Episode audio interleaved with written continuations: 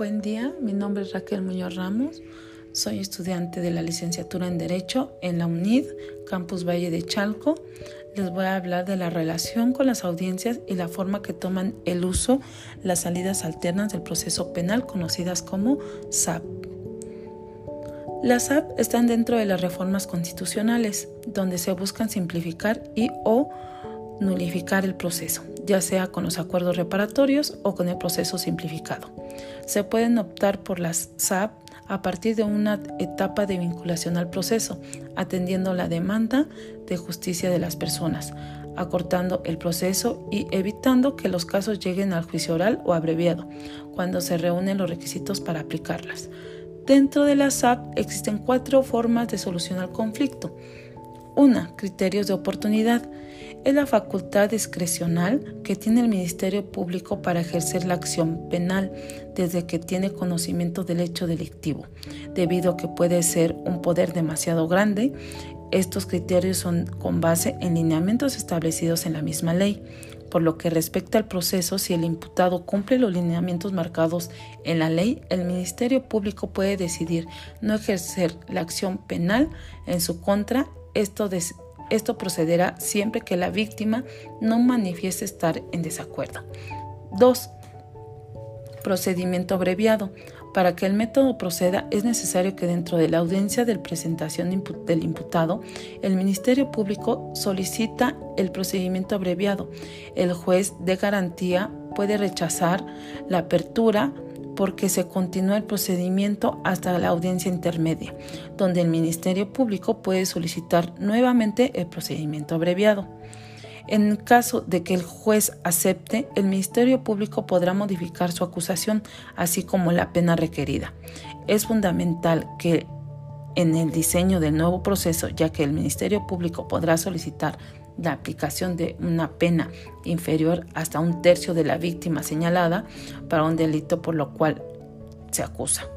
El juez verificará que el imputado esté conforme con el procedimiento abreviado, conozca su derecho a exigir un juicio oral y manifestar que renuncia voluntariamente al derecho a través de su defensor. El juez debe verificar que el imputado entiende los términos del acuerdo y sus consecuencias, él deberá aceptar los hechos en forma de la acusación de manera libre y espontánea.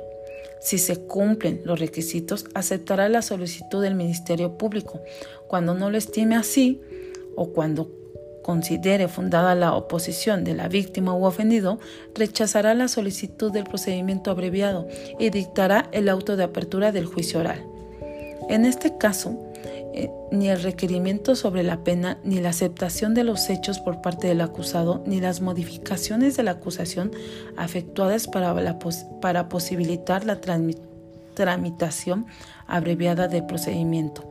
Se considera subsistentes o vinculantes todos los antecedentes relativos al planteamiento, discusión y resolución de la solicitud de proceder de conformidad al procedimiento abreviado serán eliminados del registro. En los casos en que se acepte el procedimiento abreviado, las partes tendrán la palabra, comenzando con el misterio público y terminando con el acusado. Una vez terminado el debate oral, el juez emitirá su fallo sobre la condena o absolución en la misma audiencia. En caso de ser condenatoria, no podrá imponer una pena superior a la solicitada por el Ministerio Público. 3. Acuerdos preparatorios. Se lleva a cabo en las salas de mediación donde se reúne la víctima y el ofensor a negociar la solución del conflicto. Las audiencias son en grupo.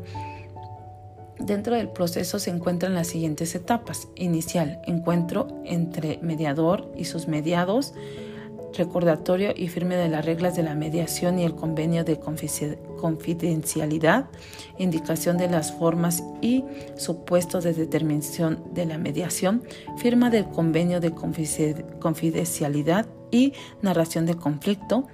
2. Análisis del caso y construcción de la agenda, identificación de los puntos en conflicto, reconocimiento de la correspondencia responsabilidad, identificación de los intereses controvertidos y las necesidades reales generadas por el conflicto, atención del aspecto emocional de los mediados, listado de los temas material de la mediación, construcción de soluciones, aportación de alternativas, evaluación y selección de alternativas y solución y construcción de acuerdos. Y la final, revisión, de, revisión y consenso de acuerdos y elaboración del convenio, en su caso, firmar del adopte la forma escrita. 4. Suspensión de proceso de prueba. La salida alterna procede en casos en que ya han concluido una autovinculación a proceso por un delito cuya pena máxima de prisión no exceda a cinco años. La suspensión de proceso a prueba tiene el mismo plazo que los acuerdos preparatorios, es decir, hasta antes de acordarse la apertura del juicio oral, se resuelve en audiencia donde el imputado deberá elaborar un caso, un plan de reparación del daño causado por el delito a diferencia a otras salidas alternativas. En, en esta, el imputado estará dispuesto a cumplir y que el juez le impondrá.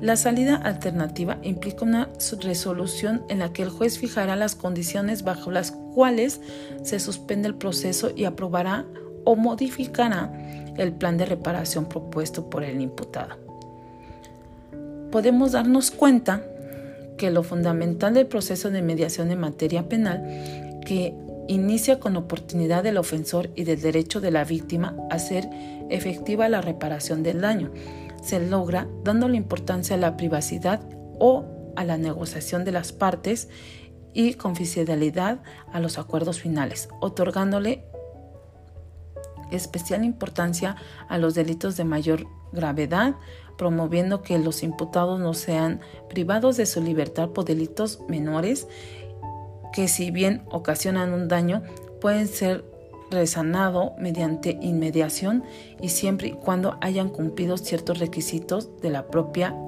ley que establece. En el caso de los principios de oportunidad, la importancia que tiene el sistema radica en la facultad del Ministerio Público para ejercer acción de la pena en contra de un individuo, basado en los lineamientos establecidos por la misma ley y pueden ser desde, y pueden ser desde la insignificancia del delito o por la cooperación del imputado para la persecución de delitos de gravedad y atacar esquemas de delincuencia organizada. La eficacia de los medios reparatorios radica en los acuerdos de las partes en los centros de justicia alternativa, donde no solo evita el proceso penal desgastante para las partes, procurará la conciliación entre el ofensor y el ofendido, y lo cual es vital importancia para la sociedad y extingue y evita en su totalidad el proceso penal oral. El juicio abreviado es lo más apegado y parecido al juicio oral. Una vez admitida la culpa del imputado, este y el Ministerio Público argumentan y alegan la magnitud del delito, lo doloso o culposo que resulta ser las repercusiones, daño o afectación ocasionado por la víctima.